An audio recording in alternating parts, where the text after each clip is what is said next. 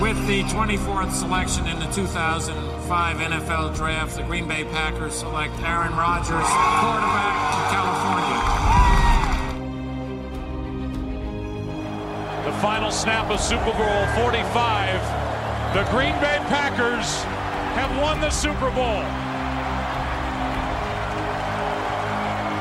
The Lombardi Trophy is coming home. Hallo und herzlich willkommen zur nächsten Folge vom Packers Talk Germany. Folge 61, die Vikings Woche und heute mit dabei ist der Chris. Hallo. Schönen guten Tag. Und ich, Nick. Und ja, wir hatten ein spannendes Spiel hinter uns gegen die Houston Texans, was mal wieder besser gelaufen ist, glücklicherweise. Und hatten ein paar Bold Predictions, wo ich meine ganz gut fand und Chris mal richtig daneben gelegen hat.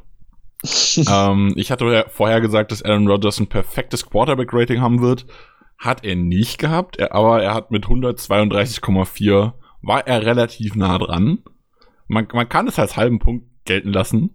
Chris, Chris stimmt mir da nicht zu, aber ich finde das gut. Also da, da bin ich, glaube ich, ein bisschen strenger. Also 132 gegen die Texans war ja schon fast zu erwarten. Aber gut, wir geben mir den halben Punkt einfach. Dann hatte ich keinen Sack zugelassen, das hat gepasst, auch wenn man da fast schon wieder einen halben abziehen muss, dafür, dass eigentlich ein Sack zugelassen wurde, der nur wegen einer Strafe zurückgenommen wurde. Und ich hatte eine Interception von Josh Jackson vorher gesagt, die nicht geklappt hat. Ähm, und ich muss sagen, ich fand meinen Tipp auch nicht schlecht. Ich habe einen 35-27 gehabt, das ist ein 35-20 geworden.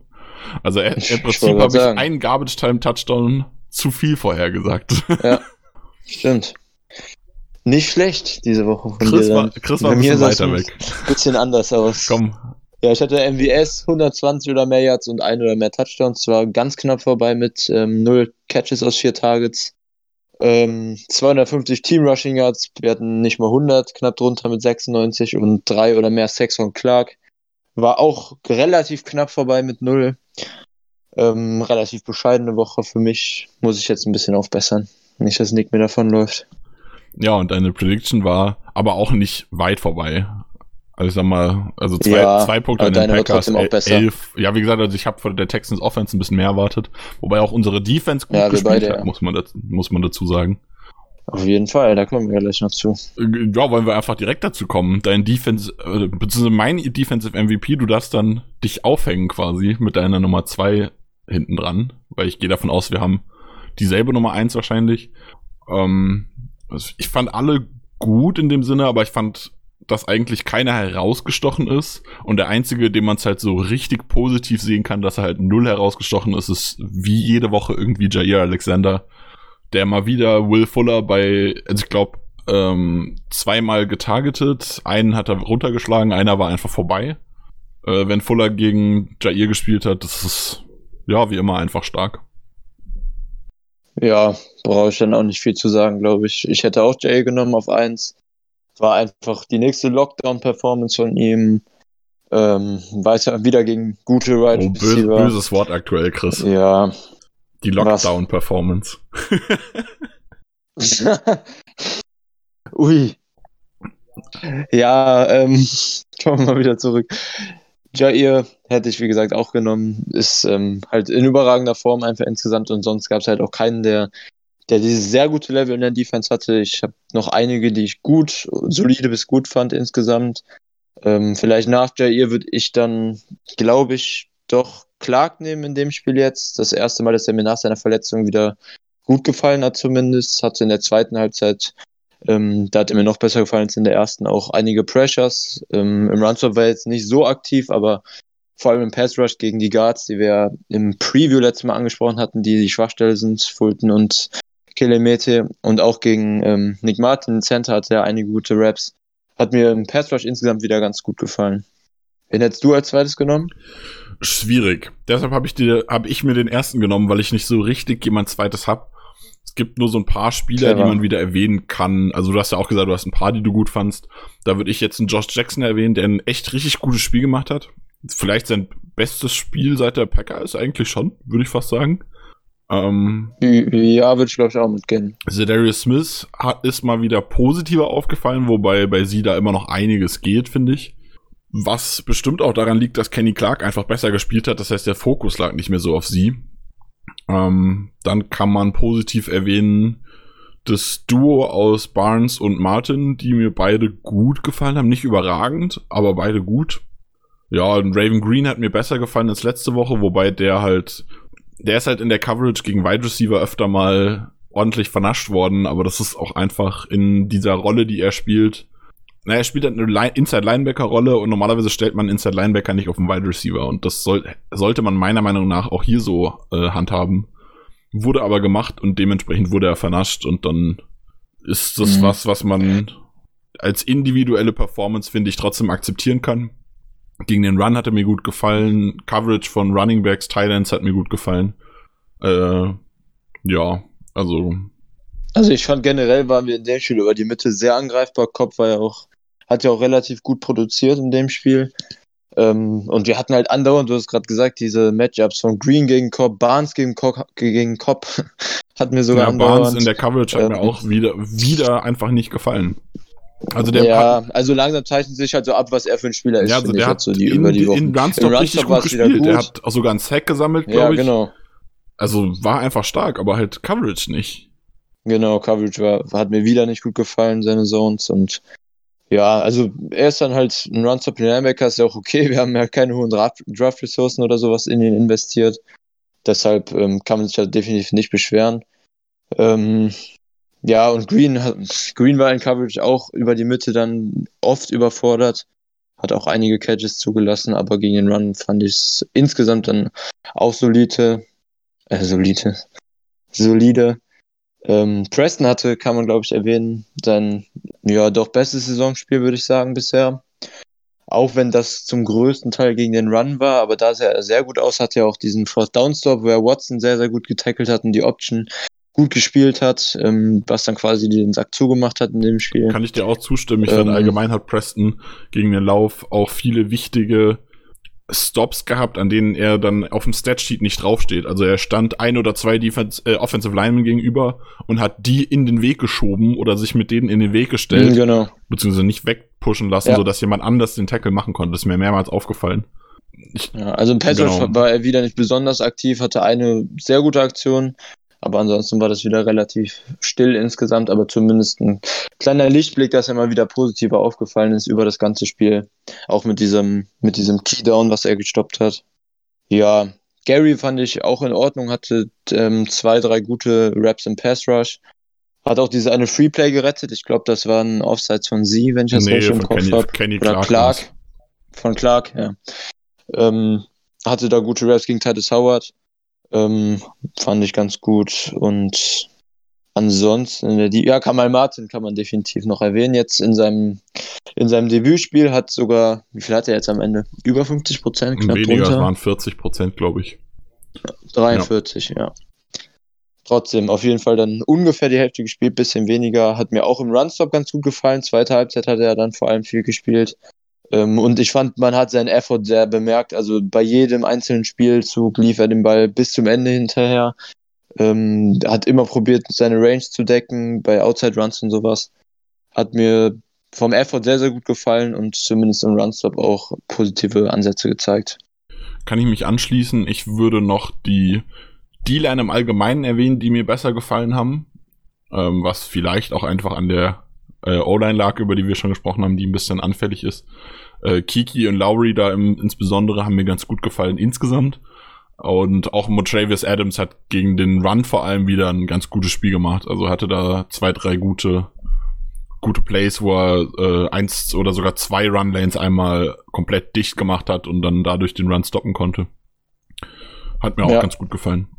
Generell unser Run-Stop insgesamt war halt deutlich, deutlich besser. Ja, wobei man dazu also, sagen muss, dass wir schon angesprochen haben, dass das Running Game bei den Texans halt auch genau, ähm, das hatten wir eher unterdurchschnittlich, ja. formuliere ich es mal freundlich ist. ähm, von daher, ja. ja. Wie fandest du Redmonds in seiner, hat sogar 100% gespielt, glaube ich. Ja, Redmond ja. hat 100% gespielt. Ich fand ihn solide, als Nummer drei, als Nummer drei gut, aber nicht herausragend. Also er hat weniger Fehler gemacht. Er ist mir selten negativer aufgefallen als Savage, aber er ist mir auch nicht unbedingt positiv aufgefallen. Also bei Savage hat man immer noch so auch wenn er mal Fehler macht, hat man immer im Spiel noch mal so zwei, drei Momente, wo man sich so denkt, so, boah, cooles Play jetzt von Savage. Ähm, wo man sein Potenzial mhm. sieht, wo man sieht, dass wenn der das konstante abrufen kann, dass er richtig gut ist. Aber bei Redmond war es halt einfach so ein solides, in Ordnung Spiel und sowas ist als Nummer 3 Safety dann auch in Ordnung, finde ich. Ja, Tackling hatte ich ja, glaube ich, zwei, dreimal negativ gesehen bei ihm. Ähm, aber war jetzt kein katastrophaler Auftritt. War jetzt aber nicht. auch nicht unterdurchschnittlich für die normale Mannschaftsleistung des Tackling. ja, ja. Gut, wen man noch, noch sonst noch Defense? positiv erwähnen könnte, ist Henry Black. Henry Black, der ein paar Snaps gespielt hat und auch den Forced Fumble hatte, was ein cooles Play war sogar. Äh, ja.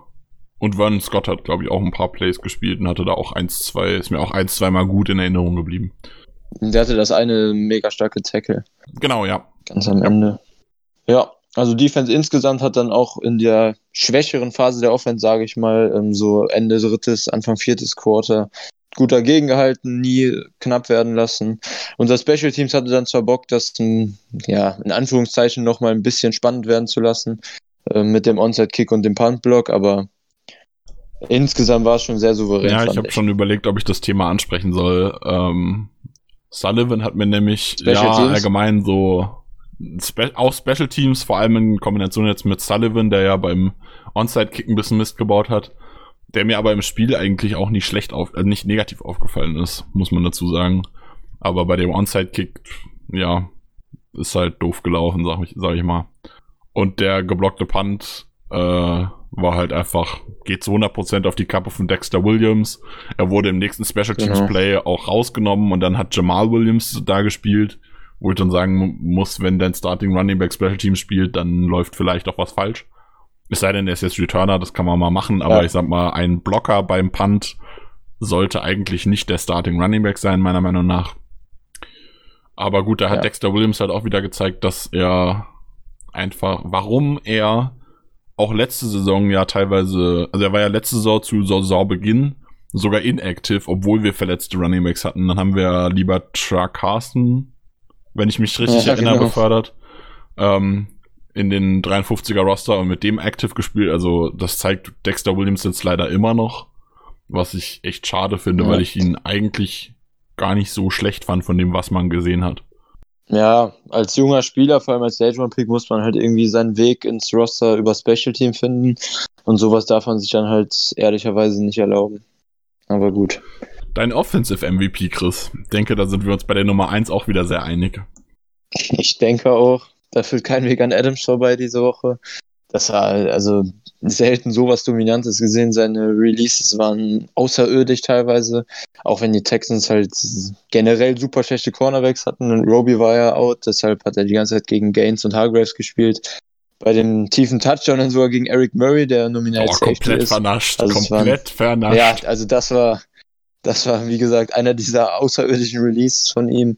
Also, das war einfach komplette Dominanz, das ganze Spiel über. Mehrmals auch gute Hände gehabt, ähm, bei nicht ganz genauen Würfen. Also, ja, das, was soll man groß sagen? Also, Ey, man muss einfach, einfach nur die Stats, die Stats vorlesen. 13 von 16 äh, ja. Catches und von den, sech, äh, von den drei, die nicht angekommen sind, war kein einziger seine Schuld. Für 196 Yards, zwei Touchdowns. Bomben-Performance, ja. Alter. Richtig, richtig stark. Absolut als Nummer zwei, also ich, ich habe auch offensichtlicherweise Devante Adams als Nummer eins quasi und würde dann als Nummer zwei, ich glaube, ich würde Billy Turner hinterher schieben, der auf Left Tackle echt ein richtig, richtig gutes Spiel gemacht hat. Also hat mir echt gut gefallen. Merciless hat es ihm nicht so schwer gemacht. Der hat mich, sofern man das als Packers-Fan sagen kann, hat mich Merciless ein bisschen enttäuscht. Ich hatte mehr von ihm erwartet. Ich freue mich natürlich. Das ist also es ist nicht so, dass ich jetzt traurig bin, dass Billy Turner nicht äh, vergenusswurzelt wurde, aber äh, das hat mich ein bisschen enttäuscht. Aber Billy Turner hat insgesamt einen richtig, richtig, richtig guten Job gemacht. Auch in, im Run-Blocking hat er mir bei seinen paar Läufen, also es waren wenige, die hinter ihm gelaufen sind. Aber das war in Ordnung, also hat mir gefallen. Ja, also ich glaube, langsam muss ich mich bei Turner auch entschuldigen. Ich habe in der Offseason die ganze Zeit gesagt, ich will ihn auf gar keinen Fall auf Tackle sehen, dass ich nicht, dass ich ihn nicht so einschätze, dass er es hinkriegt. Ist aber, ist aber krass, gerade in dem Vergleich, wenn man sich so denkt, eigentlich müsste so vom Körperbau und so und auch von seinem Skillset so wie ich ihn jetzt gesehen habe bisher, müsste Turner eigentlich auf Guard viel besser sein. Aber er spielt tatsächlich Ja, auf Tackle viel besser. Es, Was sehr deutlich, überraschend das ist ja für mich. Nicht mal, nicht mal fraglich. Also die Spiele auf Right Tackle bisher waren alle gut, jetzt sogar auf Left Tackle, was dann halt in Pass Pro in der Regel noch anspruchsvoller ist, war er, wie du sagst, sehr gut. Also ein, ist eine der Überraschungen für mich auch diese Saison, dass er so, so gut performt auf Tackle. Ähm, sehr, sehr positiv auf jeden Fall bisher. Ich glaube aber vor Turner oder zumindest auf dasselbe Level würde ich Lindsay noch packen in dem Spiel. Ähm, hat mir sowohl im Run-Blocking als auch in Pass-Protection sehr, sehr gut gefallen. Ähm, war einfach, also Lindsay spielt generell eine gute Saison. Ja, eine sehr gute Saison eigentlich. In, insgesamt war auch sogar schon zweimal mein Offense-MVP, glaube ich, jetzt in den ersten sieben Spielen. Und das war wieder ein Auftritt, der mir gezeigt hat, wie gut Lindsay halt wirklich ist. Es ist im Moment auf jeden Fall Top 3 Center in der NFL. Und das hat das wieder bestätigt diese Woche. Also ich habe ihn nicht, Ist mir ich habe ihn nicht ganz so gut gesehen. Ich habe ihn nicht ganz so gut gesehen wie du. Ähm, mir ist er zwei, dreimal im Run-Blocking nicht, äh, nicht gut aufgefallen und einmal im Pass-Blocking negativ aufgefallen. Aber er spielt richtig gut. Also er spielt besser, als ich es erwartet hätte. Und auch Aussagen, ich meine, wir haben in der Offseason und ich glaube auch in Woche 1 oder so sogar mal gesagt, beziehungsweise wir hatten ja auch vermutet tatsächlich, dass man überlegt, äh, Lindsley jetzt vor der Saison zu cutten, um Cap zu sparen. Und Ja, wir beide Ja, ja, genau. Verfechter davon. also wir, immer. dazu muss man sagen, ich war ja auch von Hansen sehr überzeugt, der es ja gar nicht in den 53er-Roster geschafft hat. Wo, was Ja. mich dann wiederum ein bisschen enttäuscht hat. Aber ähm, also wenn Lindsley so spielt, dann kann man ihn gar nicht entlassen. Also ist einfach stark. Und da muss man sich schon fast Ja. überlegen, ob Lindsley jemand ist, den man gerne resignen möchte. Was ich vor der Saison für Definitiv. unwahrscheinlich gehalten hätte. Also vor der Saison wäre ich mir ziemlich, ziemlich sicher gewesen, dass man Lindsley nicht resignen möchte. Jetzt, ja, könnte man machen. Ja. Ja, definitiv. Auch ein Spieler, den ich dann ähnlich wie Turner jetzt deutlich niedriger hatte vor der Saison. Wo ich weniger erwartet habe. Nächste positive Überraschung, wie die O-Line halt generell. Ja, ansonsten glaube ich, wenn wir gerade bei der O-Line sind, ähm, Jenkins hat wieder ein gutes Spiel gehabt, den habe ich ja letzte Woche relativ scharf kritisiert, fand ich diese Woche dann auch sowohl im Run-Block als auch im Pass-Protection ziemlich gut, hatte einen schönen Second-Level-Block im Run-Game.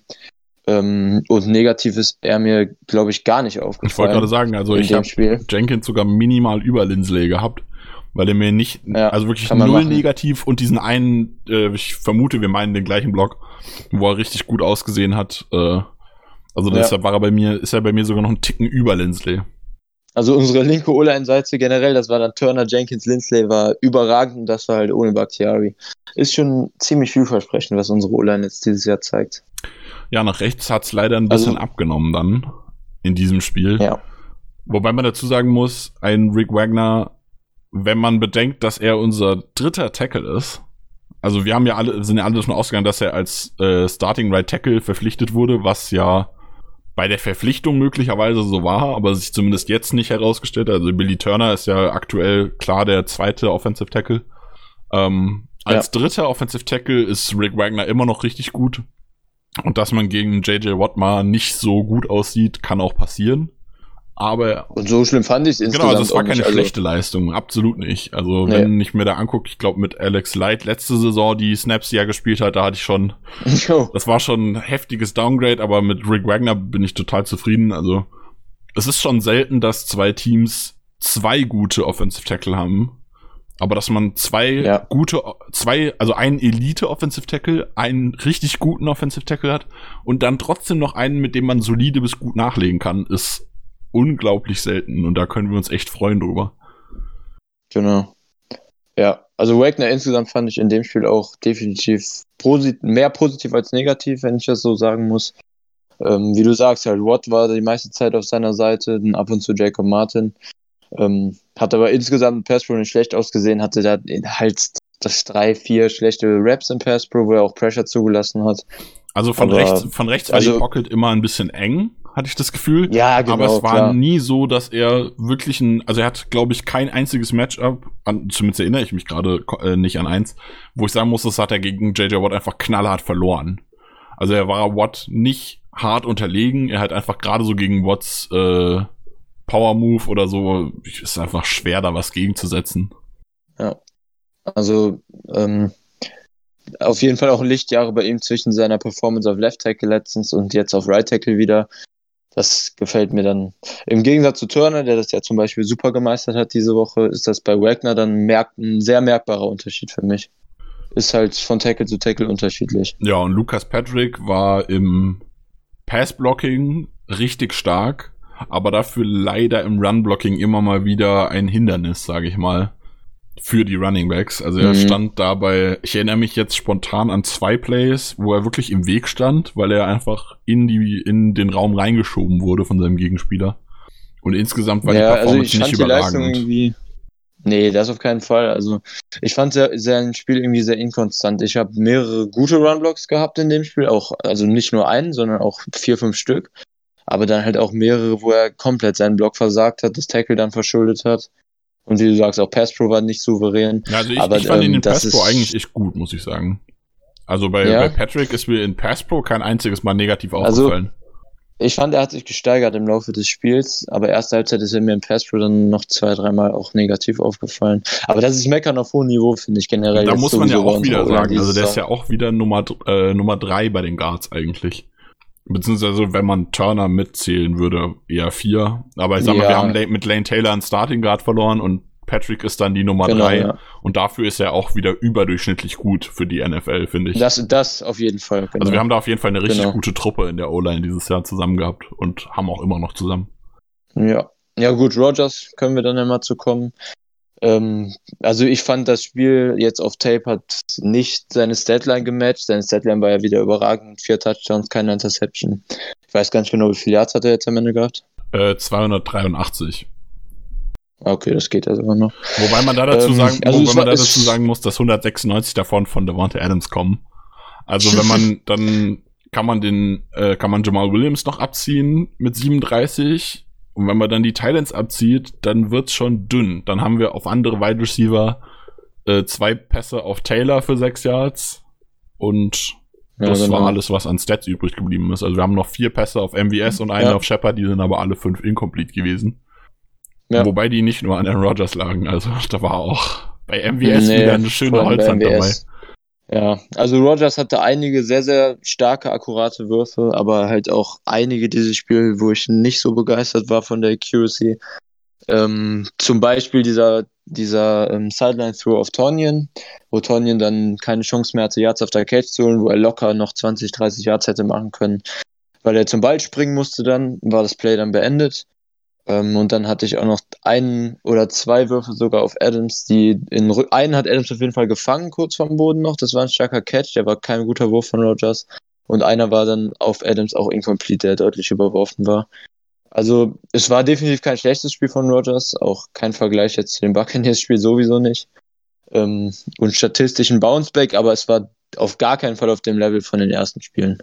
Ja, also war auch nicht überragend. Wobei man halt auch wieder sagen muss, dass halt quasi nochmal ein Element für äh, ein Element weggefallen ist, dadurch, dass Aaron Jones halt fehlte, ähm, ist einfach ein ganz anderer Fokus auch. Also zum einen hat Aaron Jones ja wieder die äh, Jet Sweeps, Jet Motions und so weiter gespielt gehabt gegen die Bucks, was jetzt so ein bisschen verteilt gemacht wurde. Also Devontae Adams hat, glaube ich, ab und zu mal das gemacht. Jamal Williams auch, wo ich mich, wo ich mich ein bisschen überrascht hatte, weil er eigentlich gar nicht so der Typ dafür ist.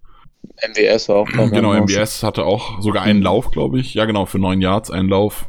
Ja, genau. Ähm, also war schon, ist aber halt was anderes. Also man hat das immer noch gemacht. Man, dieses Element generell ist nicht weggefallen. Aber mit Aaron Jones ist halt auch Qualität ohne Ende weggefallen, wo man dann sagen muss, der hat öfter mal was gefangen von Rodgers, der hat in diesen Jet Motions viel gemacht und so. Ja, ja, aber die Accuracy kann man ja, ja definitiv. Also gerade bei diesem einen Pass auf Devante Adams, der so in den Rücken war, wo Adams dann den Ball schon wegschlagen musste, dass es keine Interception wird. Das, ja, also mal davon ja. abgesehen, dass das irgendwie ein 25 Yard Gain oder sowas frei gewesen wäre, wobei man das verkraften kann, wenn man bedenkt, dass Devante Adams direkt im Play danach einen 45 Yards Touchdown gefangen hat. Aber das Play selbst war einfach nicht gut. Aber kann passieren, war jetzt ja. auch nicht dramatisch.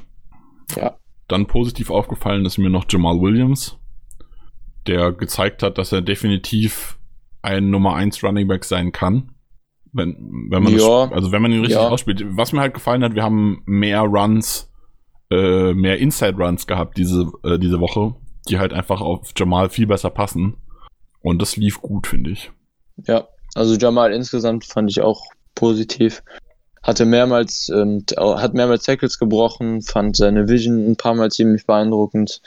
Eine schöne Route er gelaufen bei einem Catch. Ähm, hatte zwar auch ein paar schlechtere Plays, einmal im Pass-Through, einmal auch im Run-Block.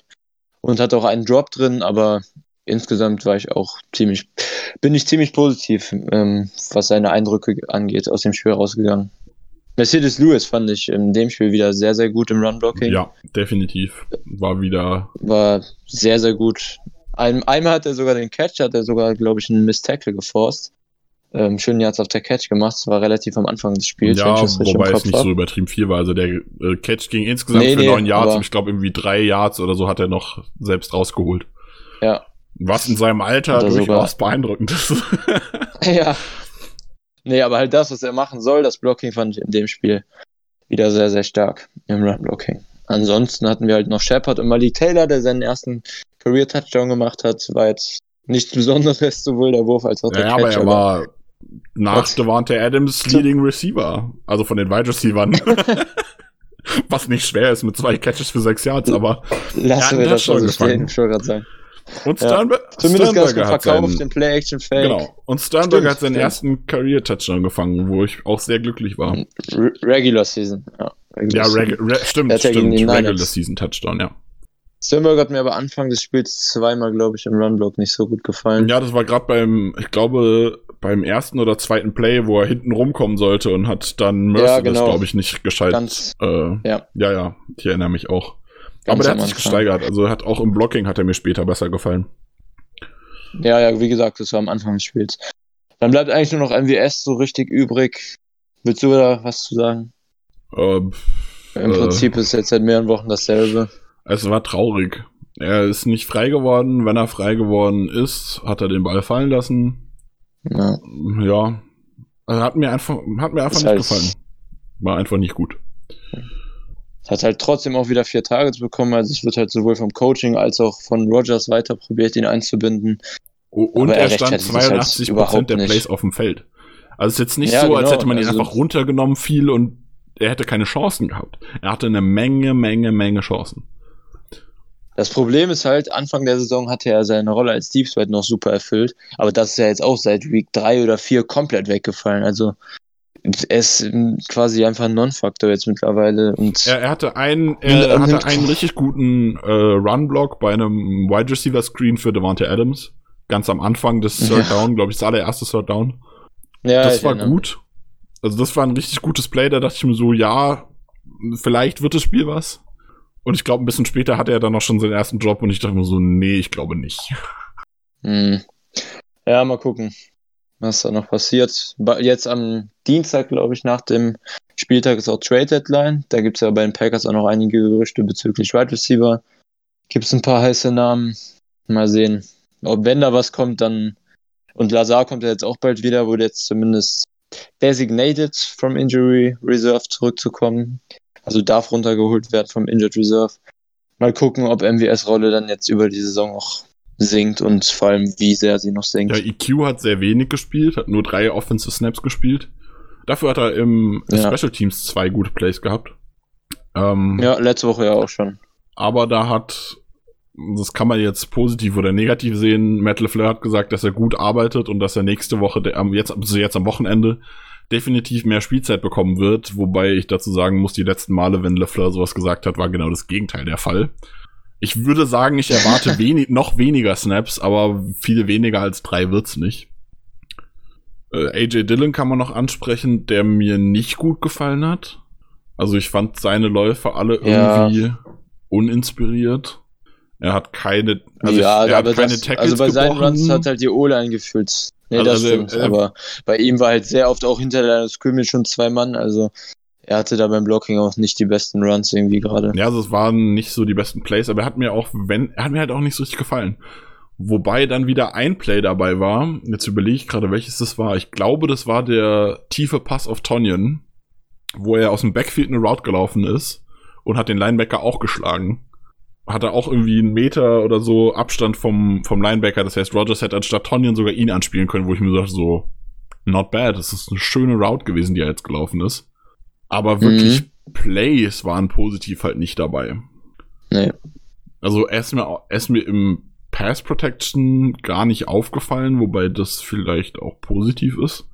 Ähm, also das, das ist ja immer schwierig. In Pass Protection ist ja, wenn einer nicht auffällt, dann hat er ja zumindest nichts falsch gemacht. Ähm, aber halt, ja, also seine Runs fand, haben mir nicht gefallen, war nicht gut, meiner Meinung nach. Ja, nichts Besonderes zumindest, das stimmt. Ja, ich glaube, das war soweit zur Review, oder? Ich glaube auch. J.K. Scott hat meiner Meinung nach sich gesteigert wieder, seine Punts waren gut. Ja, Crosby trifft weiterhin alles außer dieses, diesen einen Kick. Gegen wen war es nochmal? Äh, ich erinnere mich nicht. Mehr. Ich weiß, ich keine Ahnung, ich weiß es echt nicht. Einen hat er verschossen, ja, egal. Nicht so wichtig. Ja, Scott war auch wieder besser. Ja, also äh, insgesamt, insgesamt nicht so viel waren die, war das Punt-Team auch besser. Wobei das eine Mal hat er auch so ein bisschen outpunted. Also äh, das eine Mal hat Scott auch irgendwie so ein 60-Yards-Punt oder sowas hingelegt und dann war die Punt-Coverage noch nicht da. Jo. Aber da war der Punt, also da ja. war auch eine gute Hangtime bei. Also es war jetzt nicht so, dass der Punt einfach nur weit gewesen wäre und schwer zu covern, sondern er war auch hoch und er war auch, hat auch, war auch lange in der Luft, aber es war einfach nicht super gecovert von, von dem Punt-Team. Ja, also der Haupt, der Hauptaspekt, mit dem ich jetzt aus dem Spiel rausgehe, ist, dass ich unserer Defense zumindest wieder ein bisschen mehr vertraue. Das ist ja immer noch eine gute Offense, die Texas Offense eigentlich, zumindest vom Personal. Ähm, und da sahen wir jetzt echt schon, auch wenn es am Ende dann irgendwie doch 20 Punkte waren, aber da war halt auch viel Garbage Time am Ende dabei. Spiel. Genau, der Garbage Time Touchdown. Na, insgesamt, die, die, die Garbage Time ja. hat ja gefühlt in Mitte vom dritten Quarter schon angefangen. Also man hat zur Halbzeit stand es irgendwie 21-0, glaube ich, wie ich es richtig im Kopf gehabt habe. Und danach hat man einfach ja. voll auf die Bremse gedrückt. Also von All, äh, All Gas, No Fucking Breaks, wie es Matt LaFleur so schon gesagt hat, hat man da gar nichts gesehen in Halbzeit 2. Also das war schon ja, ist halt alles ein bisschen primitiver ja, genau. und so und vorsichtiger. Also allgemein war wieder viel komische Prevent-Defense dabei. Auch in der ersten Hälfte war ein Play, stehen die, die Texans bei 2. und 1 und die Cornerbacks stehen 15 Yards tief, 10, 15 Yards tief. Ja. ich glaube, da war dann auch einfach eine 8 Yard Completion. Ja, genau, das war so einfach, der ist einfach eine Outroad gelaufen. Ich glaube, 11 hat er mit, mit Aftercatch Yards sogar noch bekommen. Also, dann, dann war halt Josh Jackson, war sogar noch im Backpedalen obwohl er schon zehn Yards tief stand und der Pass kam halt einfach, ja, ja. Kam halt einfach so auf sieben, acht Yards und dann noch, ist. also ich verstehe es halt auch nicht. Also das ist so ein Play, das spielst du, wenn du einen dritten und zehn hast, dann stehst du so auf dem Feld. Kann ja. ich gar nicht verstehen, wieso man das macht. Manchmal ist es sehr kurios, sehr, sehr vorsichtig. Ge so geil Plays, fand ich den äh, Seven-Man-Rush. Voll fett. Ja. Ähm, ich weiß gar nicht mehr, wer den Sack am Ende gemacht hat. Aber ähm, äh, wurde, ich weiß es gerade auch nicht. auch gelegt. Ja. Nee, ich weiß gerade auch nicht. War das sie? Nee, das war nicht der von sie. Oh, wer war das denn? Oder war das Amos? Das kann, das Amos kann tatsächlich einen, sein. Oder? Könnte auch der, nee, von, war das der von Barnes? Ich weiß es nicht, ist auch egal. Ähm, jedenfalls hat mir, fand ich voll geil. Ja. also einfach so in der Red Zone einfach mit sieben Mann rushen 100% Vertrauen in dein Backfield und einfach go. Die, das war einfach, das ja. war so geil. Weil ich habe das, als ich live halt gesehen habe, stand, die, also, die haben sich halt auch, das waren keine Blitzes, also es waren natürlich irgendwie statistisch Blitzes, aber da stehen sieben Leute an der Line, die anzeigen zu blitzen. Das war nichts irgendwie verpacktes, so dass auf einmal irgendwelche Defensive Backs von sonst wo geblitzt sind, sondern standen sieben Leute an der Line und ich habe das gesehen, dachte mir nur so, boah, das wird jetzt bestimmt wieder so ein Drei-Mann-Rush oder so, sowas richtig, sowas richtig peinliches. Und auf einmal sind alle sieben nach vorne gerannt. Ich dachte so, wie geil war dieses Play bitte? Richtig, richtig gut. Gibt's auch mal. Immer ja. mal, ich, ey, immer mal wieder Überraschung. Ich finde, ich finde ja auch Mike Patton generell nicht schlecht. Er überrascht mich immer wieder mit so geilen Dingern. Aber ja, er hat halt, halt auch exotisch, was sowas angeht. Auch so viele komische Sachen dabei.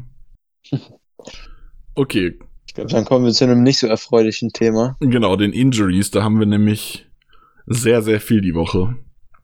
Ähm, wo man äh, entspannt sein kann, ist Jair Alexander. Der hat beide Tage, also Mittwoch und Donnerstag, voll trainiert. Heute weiß ich es gar nicht. Ähm, steht im Injury Pod, glaube ich, noch nicht drin. Und es gibt auch noch nee, nichts Aktuelles zu heute. Äh, Bakhtiari hat Limited trainiert. Chris Barnes hat Limited trainiert. Hunter, Hunter Bradley, okay, hat auch Limited trainiert. Tyler Irvin hat Limited trainiert wieder, das ist gut. Also der kam, ist wieder Limited im Training, sagen wir es so. Rashawn Gary hat Limited trainiert, Raven Green hat Limited trainiert, Tyler Lancaster ist wieder Limited im Training gewesen. Lovett hat Limited trainiert, Martin hat Limited trainiert, Savage war, ist wieder Limited im Training, Preston hat Limited trainiert, sie hat Limited trainiert und EQ hat Limited trainiert. Robert Tonyan ist wieder voll dabei gewesen am Donnerstag. Der hatte am Mittwoch auch nur Limited trainiert. Mercedes Lewis hatte am Mittwoch Limited trainiert und am Donnerstag gar nicht, wobei ich vermute, dass der da Donnerstag einfach seinen Veteran Rest bekommen hat, den er jede Woche Ja, hat. ja. Also da mache ich mir keine Sorgen. Genau. Mm, Crosby hat gar nicht trainiert, Mittwoch, Donnerstag. Das könnte richtig komisch werden, weil wir durch die Corona-Sache jetzt auch nicht kurzfristig noch einen Kicker signen können. Also Ja, wenn wir jetzt genau. noch einen Kicker holen würden, müsste der, ich glaube, es sind fünf Tage in äh, Quarantäne oder in diese Corona-Protokolls irgendwie reingehen. Also das könnte knapp, also ich glaube, das passt nicht mehr, wenn man da nicht schon irgendwen fertig hat quasi. Aaron Jones Ja. hat immer noch gar nicht trainiert die Woche und Kevin King hat auch gar nicht trainiert. Genau, beide weiterhin. Ja, also das ist richtig, richtig, richtig doof.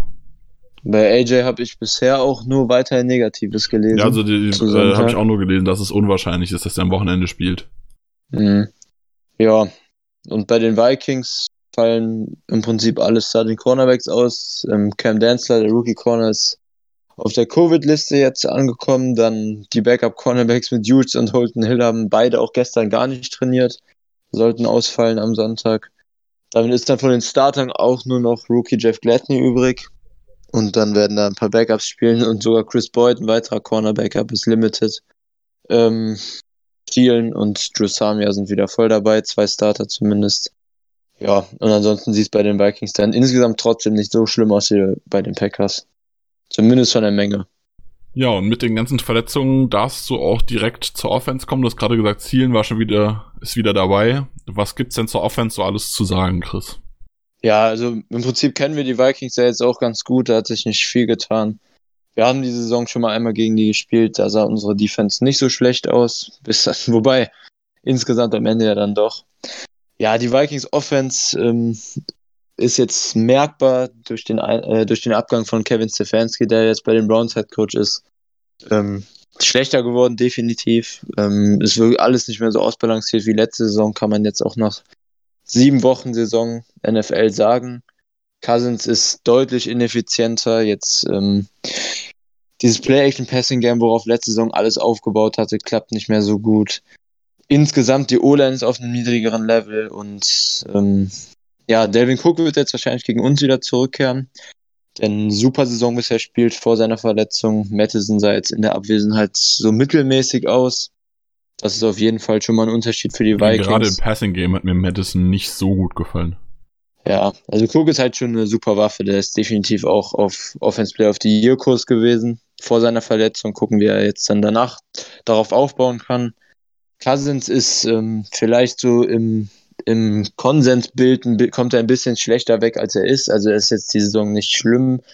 Kein sehr schlechter Quarterback, aber eher so knapp unteres Mittelfeld würde ich ihn jetzt einordnen bei mir ähm, hat die Saison deutlich mehr komische Reads und schlechte Würfe drin. Hat immer noch ähm, High-End-Momente, die gehören halt bei ihm dazu, aber das ist gegen die, gegen die Packers, das kann es ja sowieso immer ein bisschen schwächer als insgesamt, habe ich so den Eindruck. Da bleiben wir immer ganz gut verschont. So. Ähm, ich weiß nicht, was da mit ihm immer ist gegen die Packers Defenses. Die, er liegt uns anscheinend ganz ordentlich zumindest. Ist halt er ist halt ein Quarterback, der das, was die Offense ihm gibt, wenn er gute Waffen hat, halt auch super ausführt, der dann auch ein, ein sehr, sehr guter Quarterback sein kann, aber da die Umstände diese Saison halt einfach nicht mehr so gut sind, ist er das dann diese Saison nicht mehr auf dem Level, was er letzte Saison hatte. Auf Right Receiver ist halt das, wovon die Vikings Offense bisher komplett lebt. Adam Thielen kennen alle, ist ein, ist ein Receiver, der die Hälfte seiner Snaps knapp im Slot verbringt ähm, und halt auch super gefährlich ist im 1 gegen 1, ein intelligenter Spieler, guter Contested Catcher. Ähm, den kennen wir jetzt schon mehrere Jahre. Wen wir noch nicht kennen, auch aus unserem Week 1 Spiel, ist Justin Jefferson, der seit er in Week 3 reingekommen ist als Starter, einfach überragend spielt. Also ist definitiv der beste Rookie Wide Receiver bisher auch aus der Klasse. wollten ja auch Pre-Draft einige zu den Packers haben, unter anderem auch ich. Ich weiß gar nicht mehr, wie das bei dir war. Also ich, mir hat, sehr ich gewünscht hatte unser 30. nicht Pick. so hoch wie viele andere, wo ich mich jetzt definitiv in Anführungszeichen entschuldigen muss, beziehungsweise korrigieren muss. Er spielt bisher eine richtig starke Saison. Ja, also bei ihm war ja, waren ja die Fragezeichen, ob er Outside spielen kann, weil bei LSU Ja. wäre er durchgehend Klares, Slot. ja. Und das Also- ist bisher, er es komplett Er ist, halt, egalisiert. er ist halt einfach als diese Route Bedenken. Runner richtig stark, genau was er halt auch bei Ja. LSU schon im Slot war. Und das macht ihn einfach Und dazu unnormal kommt stark. plötzlich, ja, dazu kommt plötzlich, dass er auch Contested Catcher ist. Das bei LSU waren das ganz einzelne Momente, aber jetzt plötzlich sieht er halt da auch super gut aus. Also das wirkt wie ein absoluter Glücksgriff von den Vikings, auch wenn es Ja, halt ein mittleres First Round könnte Pick leider war. ein sehr guter Pick gewesen sein im Vergleich zu dem einen oder anderen, der ja ein bisschen enttäuscht von den Receivern auch. bisher. Ja, die Vikings generell sind auch die Offense, die am wenigsten 11 Personnel, also drei Right Receiver in der NFL spielt. Gut, mit wem War auch auch. letzte Saison schon in die Richtung. Das kommt noch dazu, Also genau. ich, ich sag mal, mit äh, Irv Smith und Rudolph haben sie ja zwei gute Titans. Dann spielen sie ja auch öfter mal mit zwei Running Backs, beziehungsweise zumindest wenn Cook und Madison beide gesund sind. Also ja, hier äh, CJ Ham, der Fullback spielt auch stimmt, relativ und, viel und Full, Fullback spielen sie auch. Also ich wüsste auch, ich wüsste spontan nicht mal, wer deren dritter Wide Receiver ist. Bibi oder so müsste das sein, glaube ich, ne? Ja, genau, BC Ja, Johnson ist dann so am gut. ehesten. Ne? Ja, sagt dann genug aus. Also ist halt vom Personell bietet sich das an, aber auch vom Scheme ist es bei den Vikings ja so, dass sie, dass sie das so spielen wollen. Auch letzte Saison schon als zumindest hinter Dix dann noch, ähm, wobei auch da schon wenig Optionen waren. Also es ist halt ein super One-Two-Punch auf Right Receiver und dahinter kommt dann in der Spitze relativ wenig und auch in der Breite sieht das nicht so toll aus. Du hast gerade angesprochen, Titans sind bei denen halt mit Rudolph und Smith relativ gut besetzt, würde ich sagen. Smith ist jetzt auch in seinem zweiten Jahr Second Round Pick aus Alabama. Ähm, ist halt ein, im Gegensatz zu Rudolph, der auch ein solider Blocker ist, vor allem Receiving Titans of Smith. Rudolph ist so die klassische Red Zone Waffe, da ist er absolut Elite. Ansonsten ist er ein solider Titan, würde ich sagen, im Open Field. Ähm, der jetzt keine riesen Mismatch-Waffe ist, bis auf seine, bis auf die Red Zone und Endzone halt. Ähm, ja, und dann kommt es halt zur O-Line, was einen dicken Schritt zurück gemacht hat. Ähm, so ein bisschen die Lichtblicke, sage ich mal, wobei das auch schlechter geworden ist. Diese Saison sind eigentlich die Tackles der Vikings mit Riley Reeve, Veteran und Brian O'Neill. Ähm, O'Neill ist für mich eigentlich immer der beste O-Liner der Vikings gewesen, jetzt auch letzte Saison und das, was ich diese Saison bisher gesehen habe, ist aber auch auf, ja, auf Average-Niveau, würde ich sagen. Also keine riesen, keine riesen Bank, die die Vikings auf Right Tackle haben. Reeve ist seine Karriere über immer durchschnittlich gewesen, aber hat jetzt auch ein kleineres Down hier, finde ich. Und dann kommt halt in der Interior O-Line bei den Vikings, ähm, kommt alles zusammen. Also Bradbury ist jetzt immer noch in seinem zweiten Jahr kein First Round, definitiv kein First Round Pick wert gewesen. Weil letzte Saison als Rookie ja schon relativ schwach, hat sich dann nicht großartig gesteigert. Ähm, und dann ist bei den Vikings auf Guard eigentlich noch schlimmer. Also Drew Samia und Dakota Dozier werden da wahrscheinlich jetzt wieder starten. Und Samia ist eigentlich so ziemlich der schlechteste Guard, Starting Guard zumindest gewesen, den ich diese Saison auf Tape gesehen habe. Also er hat auch bei sämtlichen, ähm, sämtlichen Bewertungsseiten, sage ich jetzt mal, PFF und sowas, immer unterirdische Grades. Ähm, also Samia ist einer der schlechtesten Guards bisher diese Saison und Dozier ist auch nicht weit drüber. Also wieder ein Spiel, wir haben es letzte Woche gegen die Texans auch schon gesagt, wo Clark eventuell, beziehungsweise generell unsere Interior D-Line einen guten Tag haben sollte, auch im Pass Rush.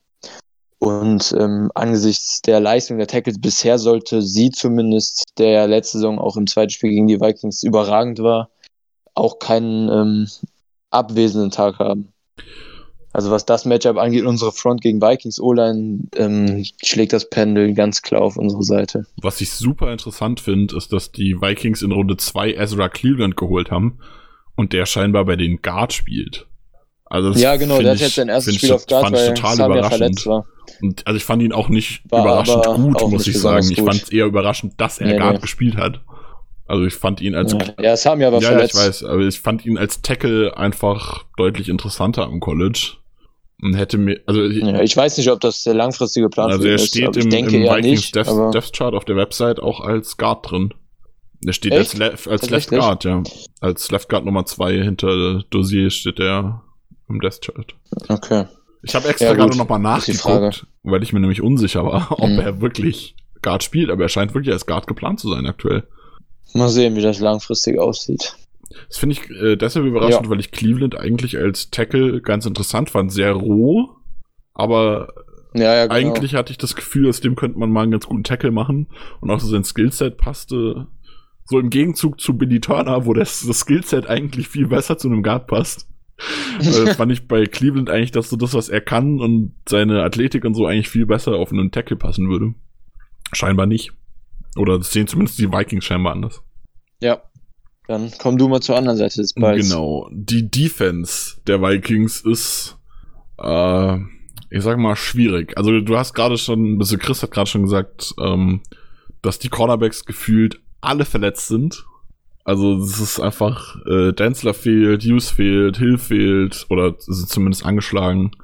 Ähm, das könnte ziemlich, ziemlich hart werden. Also die hatten schon gegen die Falcons übertriebenste Probleme mit Julio Jones der auch irgendwie zwei Touchdowns und 100 irgendwas Yards gefangen hat. Also ich kann mir da gut vorstellen, dass die, äh, dass Devontae Adams die auch wieder richtig auseinandernehmen wird.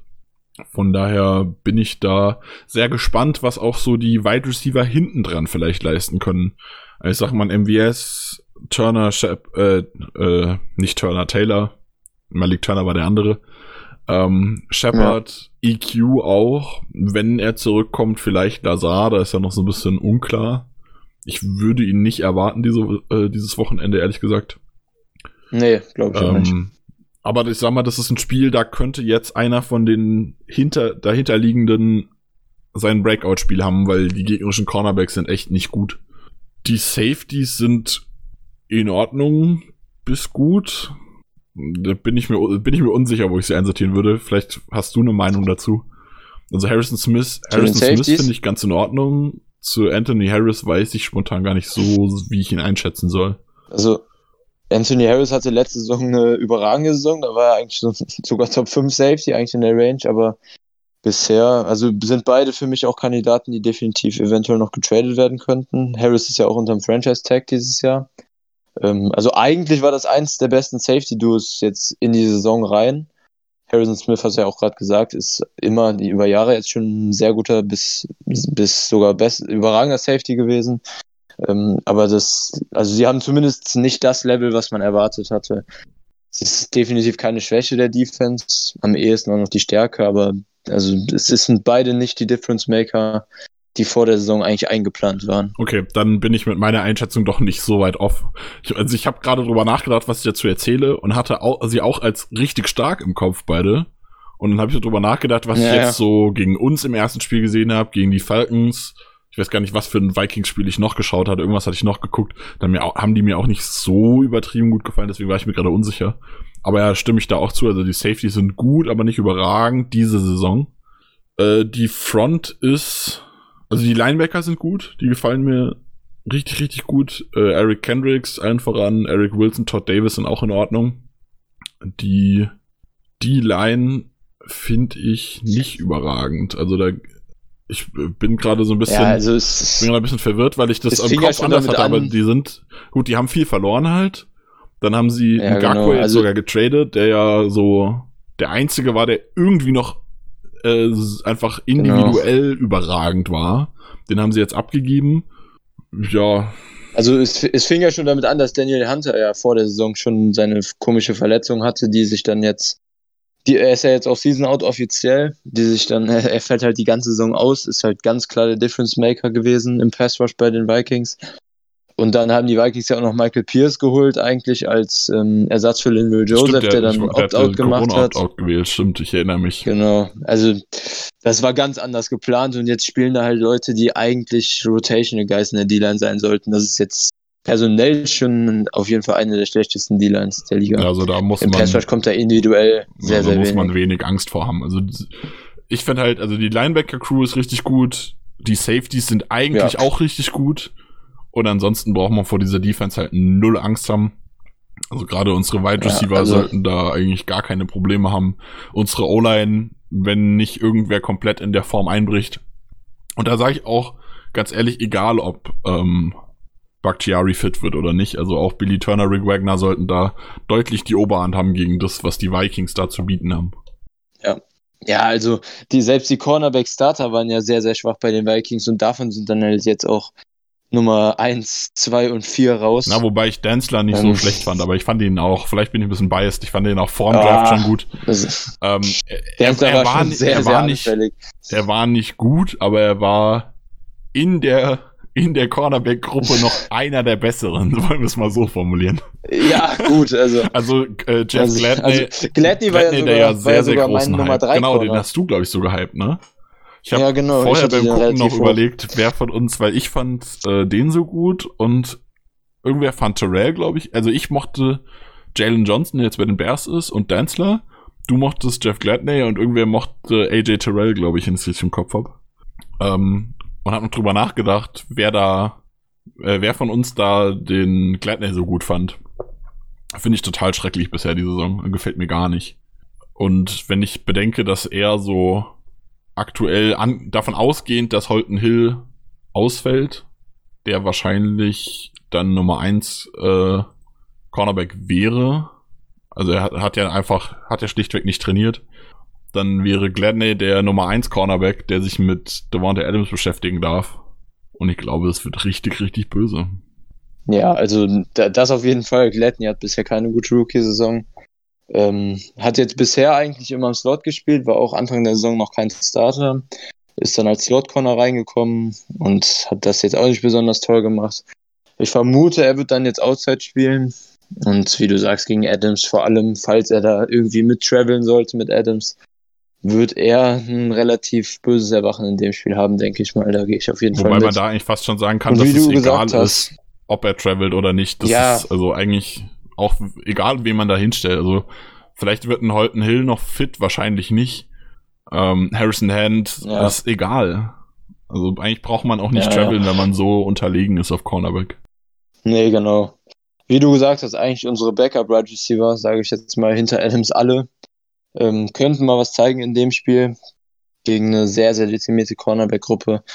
Bin ich mal gespannt könnte man dann vielleicht von den Namen, die hinter Adams sind, ein bisschen mehr sehen als gewohnt. MWS. Ja, ja, ich bin gespannt. Also gerade in MWS wird, also ich bin auch gespannt, wie sie es verteidigen wollen. Also stellen sie dann eher Gladney gegen MWS, EQ oder wer auch immer als Wide Receiver 2 auf dem Feld ist und packen einfach einen der Safeties fix auf Adams drauf. Was ja eine, hm. was ja eine Option ja. ist, dass man einfach sagt, man spielt ähm, den Cornerback so ein bisschen under, dass der nicht so viele Probleme haben wird und stellt einfach ein Safety drüber, dann kann man ja viel schon vereinfachen. Also ich würde sagen, dass man auch so Devante ja. Adams nicht aus dem Spiel rausbekommt, aber man könnte sich einfacher machen oder zumindest was probieren. Das wäre zumindest unty untypisch für Simmer, wenn er ich das Ich wollte so gerade sagen, würde. aber das macht Simmer eigentlich wenig. Also die Vikings machen sowas eigentlich nicht. Aber irgendein ja. Gameplan muss er haben. Mal sehen. Also irgendwas muss er machen, weil sonst werden die Cornerbacks komplett zerstört. Ja. Also ihr seht generell, unser Matchup auf dem Papier ist schon auf beiden Seiten des Balls sehr, sehr gut. Das Einzige, was dann irgendwie Schaden anrichten könnte, ist, wenn unsere Cornerbacks auch Jair dann überraschend einen ganz schlechten Tag hat aus dem Nichts und Jefferson und Thielen das Spiel komplett an sich reißen, dass es dann plötzlich ein Shootout wird. Aber ansonsten sieht das schon sehr gut aus und ist definitiv auch ein kleines Trap-Game, würde ich sagen. Vor dem Spiel halt ein Must-Win-Game jetzt für die Packers. Ja, also allgemein habe ich auch so ein bisschen ich sag mal, äh, Respekt vor Delvin Cook, weil das auch wieder so ein Spiel ist, die haben eigentlich keine, äh, die haben, haben Wide Receiver, die auch gut sind, aber die haben eigentlich keine O-Line, so rum wollte ich sagen, Wide Receiver haben sie. Ähm, die haben eine richtig schwache Defense und dann könnte das so ein Spiel sein, wo die Vikings sich überlegen, okay, wir wollen eigentlich die Offense wenig auf dem Feld haben, das heißt, wir laufen nur, dann haben sie einen Delvin Cook, der läuft und läuft und läuft und läuft und läuft. Da muss man vorsichtig sein. Mhm. Das war ja auch in Week 1 so ein bisschen ähm, unser Glück, dass wir da relativ schnell hochgeführt hatten und das Run-Game dann in der zweiten Halbzeit quasi beerdigt wurde bei den Vikings, weil als sie in der ersten Halbzeit noch gelaufen sind, sah Cook ja auch noch ziemlich gut aus und unsere Front hatte da wenig Antworten. Ähm, also es wäre definitiv vorteilhaft für den Spielverlauf und generell für das Matchup unsere Defense gegen Vikings Offense, wenn wir relativ schnell eventuell auch mit zwei Possessions in Führung gehen könnten dass die Vikings dann mehr klares Dropback-Passing-Game hätten. Ähm, und das Run-Game so ein bisschen vernachlässigen müssen und auch nicht mehr so auf den Play-Action-Spiel dann aufbauen können. Das ist halt das, was man gegen die Vikings am besten erzwingen sollte. Ja, ich bin auch sehr gespannt. Äh, du hast gerade schon angesprochen gehabt, wie Jair so gegen die Wide Receiver aussieht diese Woche. Weil er ja die letzten Spiele einfach auch gegen Elite-Spieler richtig, richtig stark war. Aber gegen die Vikings in Woche 1 auch seine Probleme hatte. Ja, das war sein schlechtes Spiel. Genau, also das ja, war genau. von Jair das schlechteste Saisonspiel gegen die Vikings, wo ich mich jetzt frage, hat er sich einfach insgesamt gesteigert oder hat er vielleicht auch mit den Vikings irgendwie Probleme? Muss man gucken, denke ich. Was sind denn deine Predictions für das Spiel, Chris? Sowohl vom Ergebnis als auch deine Bold Predictions. Oder, oder wolltest du noch Ja. was sagen? Ich glaube, ich glaub, wir waren durch. Ich bin Dann auch durch. raus. Ähm, ich finde es, also Ergebnis finde ich irgendwie sehr, sehr schwierig diese Woche zu predikten, weil ich nicht so ganz weiß, was ich von der Vikings Offense erwarten kann. Ich fange einfach mal an mit den Bold Predictions. Ähm, ich glaube, unsere Defense wird sechs oder mehr Sacks in dem Spiel haben und zwei oder mehr Turnover. Dann glaube ich, dass wir. mh, Äh, ist das Mm, eine Prediction oder sind das zwei Predictions? ich, ja, das, das ist Okay. eine, die gehört zusammen. Sechs oder mehr Sacks und zwei oder mehr Turnover. Ähm, und dann glaube ich, auf der offensiven Seite des Balls ähm, mache ich mal nicht, dass Adams abgeht, sondern ich glaube, dass ähm, ich mache so, ich, unsere Right Receiver außer Adams werden 200 oder mehr Yards haben in dem Spiel. Also alles hinter Adams. Und ähm, als drittes werden die Packers einen Special Teams Touchdown machen diese Woche. Und letztendlich wird das Spiel dann, lass mich kurz nachdenken, letztendlich wird das Spiel dann mit 32 zu 22 für die Packers ausgehen. Äh, Das ist eine Menge auf jeden Fall. Also Sacks und Turnover und Yards von allen, die nicht Devante Adams heißen. Ähm, Ja, also ich schließe mich da ergebnistechnisch nicht an. Ich glaube, dass die Packers mehr Punkte machen werden. Gerade gegen diese Cornerbacks wird's richtig, richtig was geben. Ähm, von daher würde ich mir fast schon sagen, klar, mit Garbage Time da hinten raus natürlich, ne, wie immer, muss man mit den Packers ja einrechnen, würde ich fast einfach das Ergebnis übernehmen vom letzten Spiel und würde sagen, so ein 43-34 klingt nach einem realistischen Ergebnis.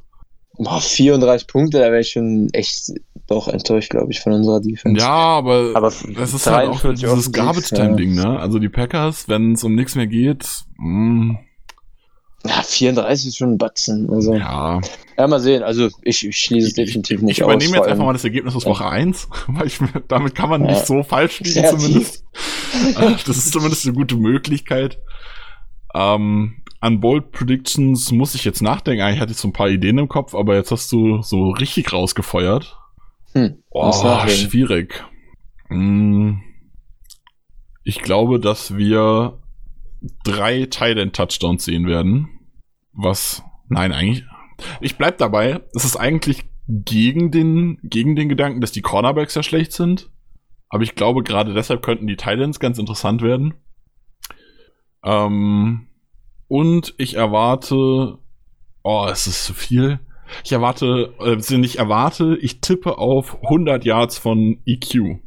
Ja, ich glaube, ich glaube, das nehme ich. 100 Yards von, von EQ sind. Das wäre geil. Ja, es ist ein bisschen was. Und wenn, ich vertraue einfach in Matt LeFleur, dass er äh, seine Aussage wahr macht und wirklich EQ mehr Spielzeit gibt. Und dann mal gucken. Also gegen die, gegen die Cornerbacks, das wäre der Zeitpunkt, wo EQ jetzt richtig, richtig übertreiben könnte und richtig Punkte machen kann. Ja, nicht unmöglich. Defensiv brauche ich noch irgendwas. Da habe ich mich noch nicht so ganz entschieden. Oh, sechs Sacks und zwei Turnover sind schwer zu toppen, ne? Ja, muss sich schon was einfallen lassen. Oh, das ist schwierig. Ähm, Jair, es ist nicht so bold, aber Jair lässt null Catches zu. Ja, wobei doch, das finde ich schon, glaube ich, gegen Jefferson und Thielen schon bold. Ja, wobei. Also null ist wobei, äh, die, ja, null ist bold, aber eins ist dann auch wieder langweilig. Also ich habe überlegt, einen Catch ihm zu geben, aber Hm. das wäre langweilig. Nee, nee, das Äh, wäre echt also langweilig. Mach null null da. Catches, äh, die Jair zulässt und ich hätte immer noch gerne meine JJ Interception. Also Josh Jackson. Also das die, ist eine? Genau, also nee, das ist auseinander. Also Jair lässt keinen Catch zu und dann die vierte Prediction quasi ist eine Interception von Josh Jackson. Die ziehe ich Okay. jetzt einfach durch. Auch wenn King wieder fit kommt. ist und Josh Jackson null Snaps im Spiel hat, ist mir egal. Ich ziehe die Josh Jackson Interception durch als Bold Prediction so lange, bis sie kommt. Irgendwann kommt Ich will die jetzt sehen. Okay. Jawohl. War mal wieder ein äh, cooler Podcast, finde ich. Hat Spaß gemacht. Definitiv. Das Spiel läuft diese Woche nirgendwo im TV, wenn ich es richtig in Erinnerung habe.